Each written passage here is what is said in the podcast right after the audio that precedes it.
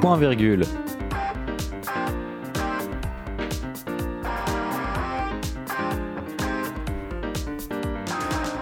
Bonjour à tous, il est 17h et nous sommes en direct sur Delta FM pour cette, pour cette quatrième émission de Point Virgule déjà. Et c'est la rentrée. Nous La sommes de retour avec toute l'équipe, Kylian, Paul et Arthur. Coucou. Voilà, nous sommes là pour vous présenter une nouvelle émission euh, toujours, plus, euh, toujours plus belle Et, Et- qualitative. et qualitative. Et Évidemment. au sommaire donc de, euh, de ce jeudi, je vais commencer par vous présenter une chronique euh, où nous parlerons donc de la série à voir sur on commence une nouvelle AD. Alors autant se remettre à jour en série donc euh, dans les grands classiques, on va parler de la série Sherlock. Ensuite euh, Arthur, que, que vas-tu nous présenter pour ta première? Et moi, je vais vous parler de rap et de littérature autour d'un petit morceau de Necfeu dont vous aurez la surprise un petit peu plus tard. Waouh Et euh, Paul, tu vas nous présenter quoi? Et Je vais vous présenter un film aujourd'hui. Je vais pas spoiler le film, mais euh, un de mes films préférés. Ah, très hâte ça, ça a l'air génial alors. Et toi, Kylian, aujourd'hui, qu'est-ce qu'on aura pour notre instant classique? Nous, on aura de la bande dessinée. Ouh. Oh super, Alors, on a hâte, on a hâte. Donc tout de suite, on va commencer par parler euh, de la série Sherlock.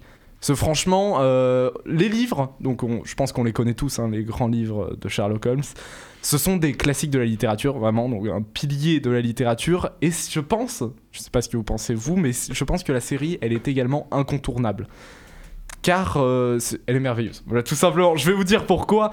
Euh, tout d'abord, cette série, elle a été créée donc par Mark Gatiss et Steven Moffat en 2010, et donc elle est diffusée sur la BBC. Vous pouvez la regarder sur Netflix actuellement en France, elle est disponible.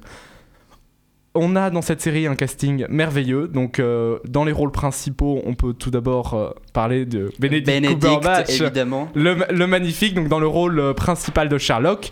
Ah, on peut également parler de, de Martin Freeman, qui a joué notamment dans Le Hobbit, si je me souviens bien. Oui. C'est ça, et donc il joue le rôle du Dr Watson.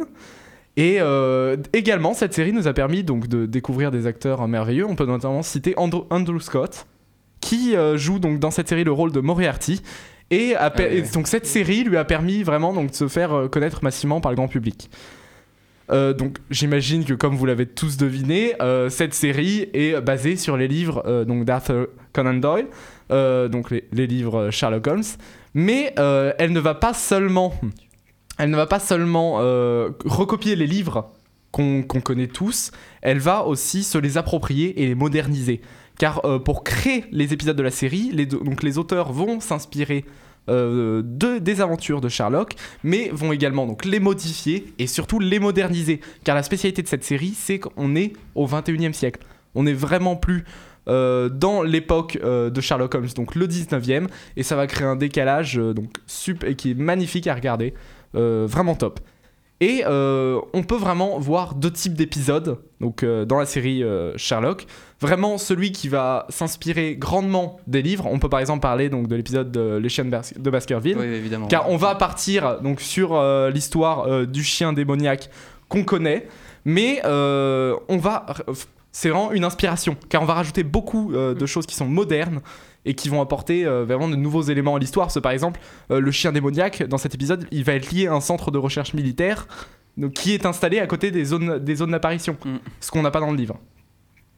Et également, donc deuxième type d'épisode, on a également des mix en fait. On va pouvoir voir euh, donc, les, les showrunners vont prendre les aventures de Sherlock et ils vont aussi le mélanger avec un scénario original afin de créer une aventure qui est inédite.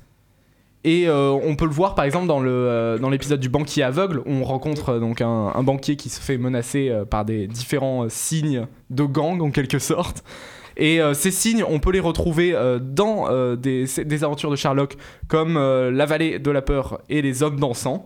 Mais ce sont que des références. Sinon, tout le reste, ça va être un scénario original, vraiment créé pour cette série. Donc, le gros plus de cette série pour moi, c'est vraiment moderniser les aventures d'un d'un pilier de la littérature. On est sur quelque chose que tout le monde connaît, mais qui, euh, une fois transposé à l'écran par, euh, par les showrunners, ça rend quelque chose vraiment d'attrayant, de magnifique, euh, très moderne, et c'est super plaisant à regarder. Et également, le deuxième point positif, on a un casting excellent. Donc vraiment, Benedict Cumberbatch, Martin Freeman et tout ça, c'est vraiment un super casting qui va apporter une touche d'humour à cette série vraiment superbe. Et c'est pour ça que pour moi, donc je pense vraiment que cette série est un grand classique de la télévision qu'il faut absolument regarder, donc pour se remettre à jour en ce début d'année. Waouh, merci Waouh. beaucoup Corentin. Juste pour revenir dessus, alors je suis tout à fait d'accord que ça, que ça modernise euh, un genre qui était un petit, peu, un petit peu démodé, mais il joue quand même, je crois que c'était le premier épisode de la saison 3, où euh, on revient finalement dans le passé à l'époque de Sherlock Holmes. En, Oui, oui, enfin, tout le à vrai fait. Sherlock Holmes, C'est un épisode un peu C'est une sorte spécial. d'hors-série C'est ouais, un, ouais, un hors-série qui débute, je crois qu'il débute l'intrigue de la saison 3, je suis pas sûr. je La mariée, je sais, je sais plus comment ah elle oui, la, s'appelle. ouais, la, euh, la mariée, ouais. Mais je sais Il plus un c'est, nom je crois que avec c'est la aussi mariée. adapté- Je crois que c'est aussi adapté d'une histoire de Conan Oui, oui, ça doit être ça, ouais. Très bon épisode et qui, euh, qui effectivement cite euh, totalement son classique. ouais. Mais oui, c'est ça, c'est ce que tu as dit, c'est ce qui fait la force du truc, c'est que c'est vraiment une adaptation, quoi. C'est vraiment une adaptation, c'est pas juste euh, on reprend euh, l'idée de base, euh, le- le- le- le- l'époque de base, c'est vraiment on fait quelque chose de nouveau, on apporte quelque chose en plus euh, au personnage de, Ouais, ouais, de ouais, Conan on était C'est clairement pas sur une vraiment- transposition C'est ça. du livre à une l'écran. C'est coup, vraiment, ça euh, une vraiment- nouvelle ça- histoire. Ça peut vraiment mériter son titre d'adaptation. C'est ça, ouais. Mais euh, moi, la question que je me pose, je crois que je suis le seul autour de la table qui a pas vu la série. Sors de ce studio tout de suite. maintenant. banni. Et, euh, et ouais, ma question c'est en fait la, la technologie apporte quelque chose euh, vu que c'est euh, repris en fait l'histoire de, de Sherlock à, à l'époque actuelle. Ils apportent vraiment des trucs euh, par rapport à la police actuelle, par rapport. Ouais, à... ouais, mais on est vraiment sur euh, un changement d'époque flagrant. C'est là où, à l'époque du 19e, tu vas voir bah, euh, forcément tout l'univers du, du 19e, avec même des crimes qui sont très actuels pour l'époque. hein. Par exemple, on a euh, l'histoire avec, euh, une- en lien avec le Ku Klux Klan Mm. dans un épisode. Euh, on va arriver dans le monde moderne, on va arriver avec euh, des meurtres qui se passent actuellement, des, mo- des motifs, euh, vraiment tout sera modernisé et ça va apporter en fait bah, un, un Sherlock des temps modernes et ça va créer vraiment euh, je, je- je perds mes mots, non, ça va vraiment créer un énorme, une énorme différence avec le scénario original. Et c'est vraiment super plaisant à regarder. Même par exemple, il rajoute des éléments. Le, les récits de Watson sont pas faits par écrit, ils sont faits sur un blog. Ce qui fait qu'après, tu suis euh, Mm. les histoires du blog. Ils utilisent à chaque fois les nouvelles technologies, enfin surtout les téléphones portables, ce genre de choses. Ah mais c'est trop une bonne Pour, idée. euh, oui, c'est très bien, oui, vraiment très Ouais. bien. Sherlock, Mm. vraiment euh, gros pouce bleu, c'est très bien. ouais. Et, Ouais. euh, et aussi, ça rajoute. euh, euh, ça- ça- la série en dit long sur euh, les relations qu'on a en- entre les gens de notre époque. Euh, les les relations entre les personnes, surtout autour de Sherlock Holmes, qui est un peu. euh, qui, est, qui est peu sociable. C'est une forme Et- de personnalité. Et voilà. en fait, euh, toute la série tourne autour de ça. C'est co- comment tu vis avec ces- ces- un homme comme ça et, et nos relations aux autres. ouais. Ah mais ça a l'air excellent. Bah, euh, peut-être que je regarderai alors. En tout cas, Mais j'espère que tu vas regarder. comme série. Ouais. ouais, super. Arthur, je crois que ça va être à toi. Donc tu vas nous parler aujourd'hui. d'une chanson de Nekfeu qui s'appelle Squaw et euh, je ouais je vais vous en parler on va euh, euh, aborder l'axe littéraire un petit peu autour de ça de parler de, de mythologie ce genre de choses c'est parti donc dans ce morceau, euh, Nekfeu avant tout nous propose euh, une musique qui est beaucoup dans l'ego trip. euh, euh, qui, l'ego trip, c'est quand on a, qu'on va mettre en, valeur son parcours, soi-même, ce genre de choses. Et, oui, il parle de lui, de son équipe, son ascension vers le succès. Et comme c'est le cas chez tant de rappeurs, lui, il a connu bah, la galère, ce genre de choses, habiter chez des potes, squatter un peu à droite à gauche, le trafic de drogue pour financer ses, premiers, ses premières, ses premières sessions studio, des choses comme ça. Et euh, ça peut paraître assez surprenant euh, à savoir quand on le voit actuellement où il se balade entre son studio et euh, le reste du monde à LA, à Tokyo, des choses comme ça, avec toute son équipe, avec quand même il a fait, il, enfin il est vachement, il a beaucoup de succès. Il a, il en a son troisième album. Il, a réalisé un film avec euh, Cyrine Boulanoir qui est disponible sur Netflix, qui raconte euh, la réalisation de son, troisième album. Et enfin, vous pouvez faire vos recherches sur sa carrière qui est déjà assez euh, mirobolante, sachant qu'il est très jeune. euh, si vous connaissez pas déjà en tout cas. Et oui, enfin, je veux pas spécialement parler de Nekfeu parce que ça, c'est un parcours qu'on a vu chez beaucoup de rappeurs, beaucoup de célébrités actuelles qui mettent, et c'est ce qu'ils mettent en avant dans leur musique, de partir du ghetto, de la cité, des choses comme ça. Lui, il vient de Paris centre, mais Paris, genre le 20e, il me semble. Euh, donc il a connu la pauvreté, tout ça. Et euh, l'ascenseur du succès qui, qui l'a projeté vers, le, vers la célébrité, c'est de ça dont il parle dans cette musique, en grande partie. Euh, même si ça reste un morceau assez dansant et populaire, hein, ça faut pas se le cacher. Parce que c'est un des singles qu'il a mis en avant dans cet album Cyborg qui date de 2016. Et euh, voilà, donc moi je vais vous parler du rapport avec les littératures, notamment dans une phase qui met euh, en avant un mythe euh, très célèbre, issu notamment de la Bible, vous devinez lequel, c'est maintenant. Namasté, j'arrive luxe comme Yas. Plus David, toi t'es plus Goliath. Personne ne misait sur moi, mais je suis resté coriace. Tes centimes jusqu'au lias, bébé. Excellent, ça peut paraître comme une petite comparaison dans ce morceau, mais euh, en fait on peut se rendre compte que c'est totalement en rapport. Euh, Est-ce que déjà vous connaissez autour de cette table le mythe de David et de Goliath Dans les grandes lignes, on va dire. Ouais, dans dans, les les grandes lignes aussi, je connais euh, la fin, le dénouement, oui, le début, honnêtement, je suis plus sûr. Eh ben, je sais pas si ça vous branchait, mais en tout cas, on va voir les petites lignes aujourd'hui. Et euh, c'est une histoire qui vient de la Bible à la base, c'est aussi mentionné dans le Coran. Mais euh, David est à la base euh, issu d'une famille de bergers, et euh, lui est le plus jeune des frères de cette famille. Et euh, ce qui se passe, c'est que son village est attaqué par euh, des Philistins, qui sont un peuple euh, 100% composé de géants. euh, de géants, euh, qui des, des gens très grands, surpuissants, et euh, ou simplement de, de simples mortels comme euh, la famille de David n'auraient aucune chance. Et David, qui est si courageux, lui se propose pour aller combattre les géants avec sa petite fronde, euh, sa petite fronde et ses six cailloux au total. Il a seulement six cailloux pour combattre des géants euh, mon- monstrueux devant lui, quoi, il- qui sont armés de lances, de boucliers, de choses comme ça. Et euh, il arrive à terrasser le chef des géants en utilisant sa fronde avec seulement trois cailloux qu'il tire à tour de rôle euh, dans la tête et dans le ventre. Euh, Donc David c'est un héros quand même parce qu'on voit qu'il est quand même surpuissant d'avoir pu sûr. terrasser une telle créature si armée et tout ça. Et euh, la comparaison qui peut se voir là-dedans, il se considère, euh, il a dit, je suis plus David, toi t'es plus Goliath, euh, dans l'idée où il se considère comme le petit qui arrive à, vaincre les grands. Euh, dans cette idée-là, il a grandi dans, un milieu assez pauvre, donc on s'attend pas forcément à ce que ce soit quelqu'un qui réussisse. Il, il explique qu'il vient d'en bas et qu'il sait être reconnaissant de ses proches quand il arrive en haut également, parce que David est devenu roi quand il a, après, à l'issue de ce combat. Euh, il est d'ailleurs, bah, il est vachement, enfin, il est très critique dans ses textes euh, de beaucoup d'institutions publiques. Ça peut être la police, par exemple, ou l'armée. Il dit, euh, ça tire des flashballs dans la tête des manifestants, grosse patate, vas-y pose ta claque, ta plaque. Et l'idée là-dedans, c'est de critiquer la facilité de la police à réprimander sans craindre la punition derrière, parce que pour, par rapport à la- euh, l'honneur du policier qui est pas bafoué par personne en fait à cause de la plaque, à cause de la réputation. Et euh, c'est quelque chose qui critique en tout cas lui dans ses textes euh, pour, enfin ouais voilà, il va beaucoup critiquer la société qui peut empêcher certaines personnes de s'exprimer, de parler et de mettre en avant leurs idées.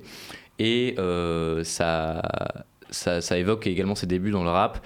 Il a fait partie de beaucoup de collectifs où il parle beaucoup de ses amis, de comment il les a mis en avant. Il y a beaucoup de références à la culture diverses. Il parle des mangas, il parle des rappeurs, il parle de ses amis, euh, des choses comme ça.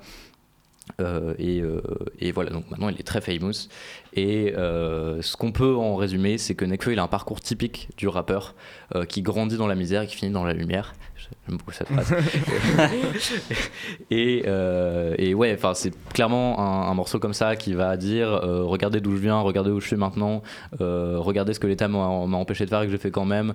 Il parle aussi même, même d'Emmanuel Macron à une époque où d'ailleurs Emmanuel Macron était même pas président, il était en- encore un conseiller économique. Euh, ministre de l'économie également. Et euh, il dit je suis sûr que eux aussi ils aimeraient cogner Macron en parlant de en parlant des, policiers quoi. Et c'est euh, c'est vraiment une critique de l'État. C'est un mec qui est, euh, qui est très renseigné sur son, époque. Et voilà, donc même au début du rap, on parlait déjà de la situation dans les quartiers pour décrire ce qui s'y passait et décrire euh, comment euh, les rappeurs arrivaient euh, à, surpasser cette difficulté pour euh, se rendre populaire. Et euh, c'est ça qui est pas très original dans cette musique, euh, mais qui se démarque quand même par des références. Et euh, quand bien même on pourrait avoir envie de, critiquer cet aspect-là qui euh, pourrait euh, sembler répétitif parce que c'est très abordé. Au final, beaucoup de musiques font ça, même les, les premiers morceaux de rap par l'État en fait. Euh, ça reste euh, le principe d'un mythe, c'est que c'est répété partout. Et euh, le mythe de David et Goliath illustre bien ça. Donc on peut faire une comparaison, c'est que euh, certes, le thème de la réussite, malgré la condition sociale, est très abordé dans le rap, mais la littérature fait souvent ça avec les mythes qui ressemblent à David et Goliath et qui sont souvent comparés en fait et souvent utilisés.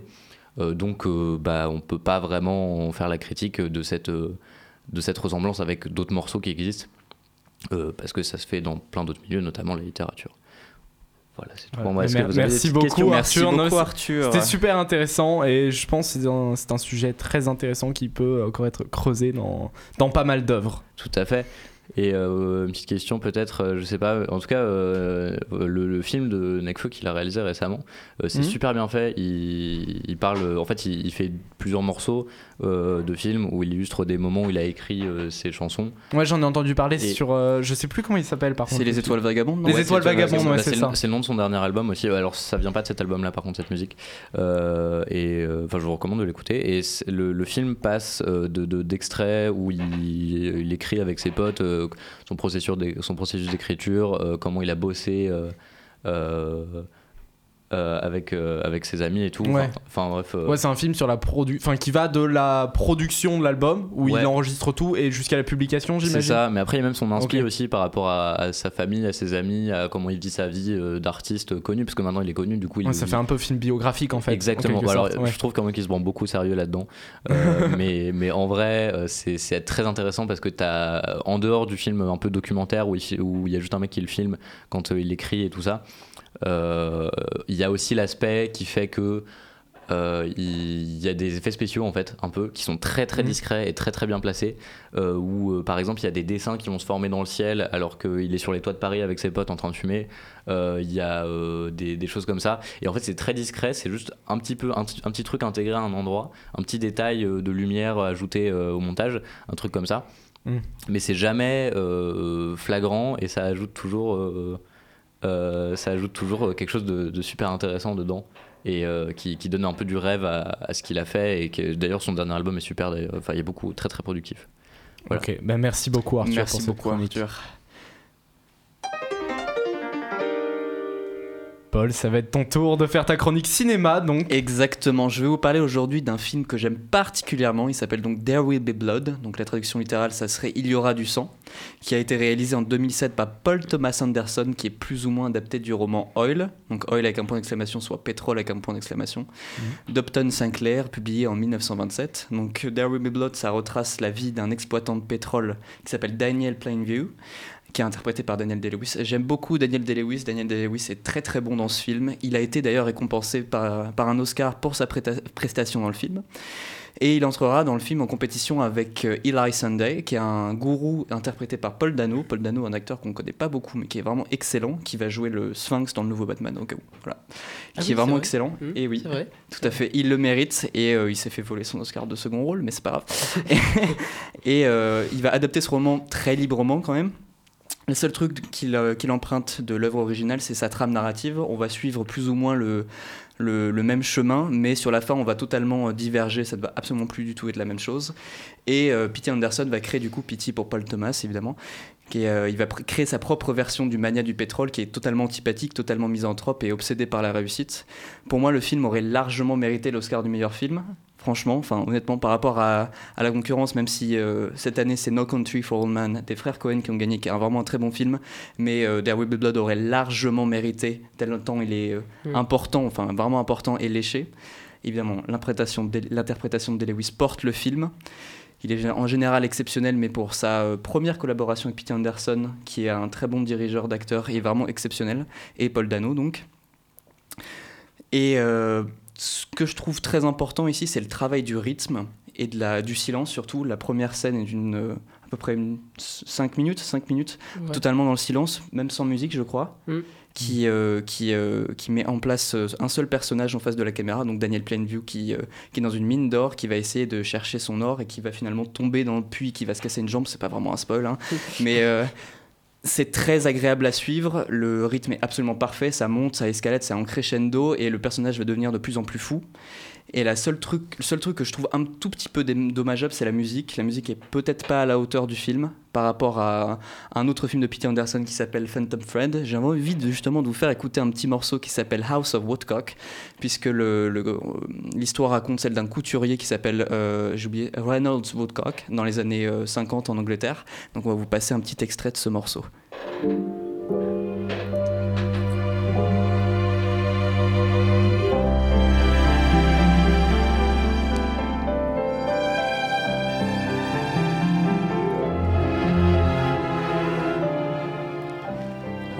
Toujours l'entendre au fond, C'est magnifique. très relaxant. C'est très relaxant, vraiment. Le morceau est incroyable de Johnny Greenwood, qui est euh, plus ou moins le compositeur attitré de, de Paul Thomas Anderson, sauf, sauf sur Inherent Vice avec euh, Joaquin, Phoenix. Je pense qu'il n'était pas à la composition, mais sinon il a totalement participé à cette création. Et si cette chronique vous a donné envie de voir Devil Blood, je vous conseille toute la filmographie de P.T. Anderson, notamment Boogie Nights, qui est euh, une fresque de l'industrie de la pornographie dans les années 70, avec une ambiance plus ou moins similaire à celle de Pulp Fiction avec euh, Mark Wahlberg, qui est vraiment excellent dans ce film. On n'a pas l'habitude de le voir dans ce là ou justement Phantom Fred, qui est euh, absolument exceptionnel. Ça peut paraître euh, chiant et très pompeux, ça l'est pas du tout, c'est vraiment très bien. Donc je vous le conseille et je pense que Kylian Rigaudot, ici présent, tu peux nous conseiller There Will Be Blood. Tu l'as vu Oui. euh, quelques jours. Qu'en as-tu pensé? Je l'ai vu même pendant les vacances. Alors, euh, c'est encore tout frais. Euh, oui, j'ai trouvé vraiment ce film excellent. Enfin, même le, enfin, ouais, le, le talent des acteurs est, est incroyable. Et, et c'est vrai, la, la- la scène de départ là, qui dure 5 minutes sans son, où on voit du, du coup le, personnage principal qui essaie de, de trouver, de- qui creuse, qui creuse, qui creuse. Et, et elle, elle est très flippante en fait. Elle est vraiment flippante. Elle est. euh, euh, comment dire euh, Faut pas être claustrophobe pour Oui, cette scène. ouais. Et elle est très dingue. Mais ce que je trouve encore plus euh, intéressant dans, dans ce film, c'est euh, euh, ce que ça dit de, de l'époque que représente le film. On, on voit vraiment la naissance du capitalisme aux États-Unis Même plus ou moins du rêve américain. et du rêve américain notamment. rêve américain, On, ouais. car c'est à partir de ce moment où vont se développer le- tout, tout le commerce sur le pétrole et puis toutes les villes qui vont se construire autour de, des, des foreuses. Et Mhm. c'est très très intéressant ce que ça dit sur euh, le monde américain. Oui, vu que le film se déroule sur une très longue euh, Mm. période de temps, exactement, oui. Ça va retracer toute la vie de Daniel Plainview, mais on va aussi voir euh, l'évolution de son industrie. À la fin, il, est, il a absolument, euh, absolument aucun, aucune somme d'argent, il a absolument rien. Puis à la fin, il va finir dans son manoir couvert d'opulence, etc. Et c'est vraiment, vraiment, et que c'est un excellent film. Je vous le conseille un petit Mm. peu long, mais euh, voilà. Et j'aimerais revenir sur la chronique de Corentin. Je crois m'être souvenu que euh, les, les, les showrunners de Sherlock ont sorti un- une nouvelle série qui s'appelle Dracula. Oui, Qui a Oui, adapté, oui. effectivement, qui En est en trois train d'être épisodes. diffusé sur la BBC. Et sur, euh, bah, il a déjà été diffusé sur la BBC, Et sur, euh, Netflix. sur Netflix, ouais. Exactement. J'ai absolument pas regardé, mais apparemment c'est plutôt pas mal. Ouais. Ça prend beaucoup de liberté avec. euh, Mais on regardera et on fera peut-être une chronique. Ça apparemment, c'est très horrifique. Ça va Ça devenir un thème récurrent chez Turfu Dracula, décidément, avec le béchamel en plus. Ouais. Ah, béchamel, c'est yes. bien.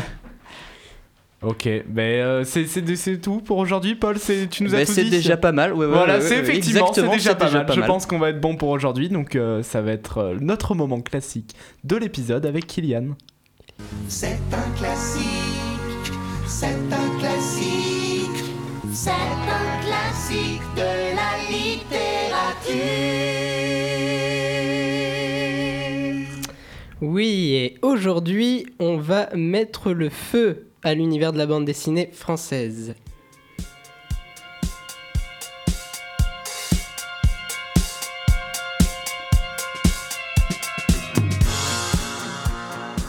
Last Man est une série de bande dessinée française d'un trio ô combien génial. Bastien Vives et Balak au scénario, puis Michael Saint-Laville accompagné de Bastien Vives au dessin. Cette série est vraiment une bombe dans l'univers de la bande dessinée et c'est selon moi une œuvre punk et coolissime, si tant est que ce mot existe, à l'image du final post-apocalyptique du dernier et douzième album sorti ce novembre 2019. En 12 tomes publiés entre 2013 et 2019 et divisés en deux cycles de 6 tomes chacun, nous suivons principalement les personnages de Richard Aldana, boxeur aux manières rudes et surtout grand gaffeur, et d'Adrien, un enfant plutôt retiré. Tout commence dans la vallée des rois. Territoire médiéval où la magie est plutôt commune et où on prépare un grand tournoi annuel. Ce tournoi, un mélange d'art martial et de magie, donne une grande coupe aux gagnants. Adrien veut participer à tout prix au concours, mais malheureusement, son partenaire, car cela se passe par deux, tombe malade. Pour Adrien, alors, c'est la fin du tournoi, à moins qu'il fasse équipe avec cet étranger sorti de nulle part, Richard Aldana. Mais il serait réducteur de résumer Latsman à cela, tant l'œuvre est foisonnante, mélangeant les registres, passant de l'action soutenue et de l'aventure, le tout entremêlé d'histoires euh, sentimentales, euh, notamment avec la relation euh, père-fils qui est souvent évoquée dedans. Euh, c'est aussi un hommage aux grands mangas comme Dra- Dragon Ball Z ou, ou les blockbusters américains des années 80-90. Car Last Man est plus qu'une bande dessinée ou un manga à la française. C'est avant tout du cinéma. Les traits de Michael Sanaville et de Bastien Vives soutiennent l'action, invitent le spectateur à voir le mouvement, car une des forces de cette série est le fait que le dessin est en mouvement. Tiens, j'ai employé le mot série. Ce n'est pas pour rien, car le découpage des planches, tels des épisodes, et l'organisation de la mise en scène par Balak offrent vraiment cette impression de fluidité telle une série télé. Par ailleurs, Last Man est aussi une excellente série animée en 26 épisodes sur le passé de Richard Aldana, se déroulant 10 ans avant les événements des livres, mêlant de manière géniale la baston, les gangsters et une bonne dose de surnaturel, réalisé par Jérémy Perrin et Laurent Sarfati, où on retrouve cette idée du mouvement donc. Et pour information, la série est disponible depuis le 1er juillet 2018 sur la plateforme française de Netflix. À part la série, de nombreux produits dérivés ont vu le jour, notamment en hors-série, un hors-série, euh, Last Man Stories, Soir de match, et un jeu vidéo de combat à partir de l'univers de la série euh, qui s'appelle Last Fight. Euh, en bref, cette série géniale mérite d'être lue et vue, mais faites attention. Car gare à celui qui trop loin flâne du souffle chaud de Raniguan. Oh, Ça a l'air très intéressant. Ouh là là, Kylian. Kylian. Tu nous donnes Ouais. envie ici. Ah ouais. carrément. Mais c'est c'est des vrais événements euh, ce dont ça parle Je n'ai pas, j'ai pas bien saisi ton propos, Kylian Rigaudot. euh. Comment ça, c'est des vrais événements? Tu, tu, as, tu parlais des événements de la semaine euh, qui s'étaient produits 10 ans avant. chose Oui, ça. ça se passe. C'est- c'est la, vraiment- série, la série animée se passe 10 ans avant le, la Ah ok série. d'accord. euh, oui, je croyais que tu parlais, je croyais que c'était des vrais, euh, des vraies Ah choses. non, pas du tout. Non, pas du tout. D'accord, d'accord. C'est moi qui suis bêta-sous. C'est très bien. Eh bien, on va arriver donc en fin d'émission. Et merci à vous d'avoir été là donc en studio et merci à nos auditeurs et à nos auditrices de nous écouter euh, toutes les deux semaines maintenant. Euh, On devient régulier, dis donc. Exactement, on essaye de garder le rythme. voilà, et euh, donc on vous remercie pour votre écoute et donc nous vous disons à dans deux semaines.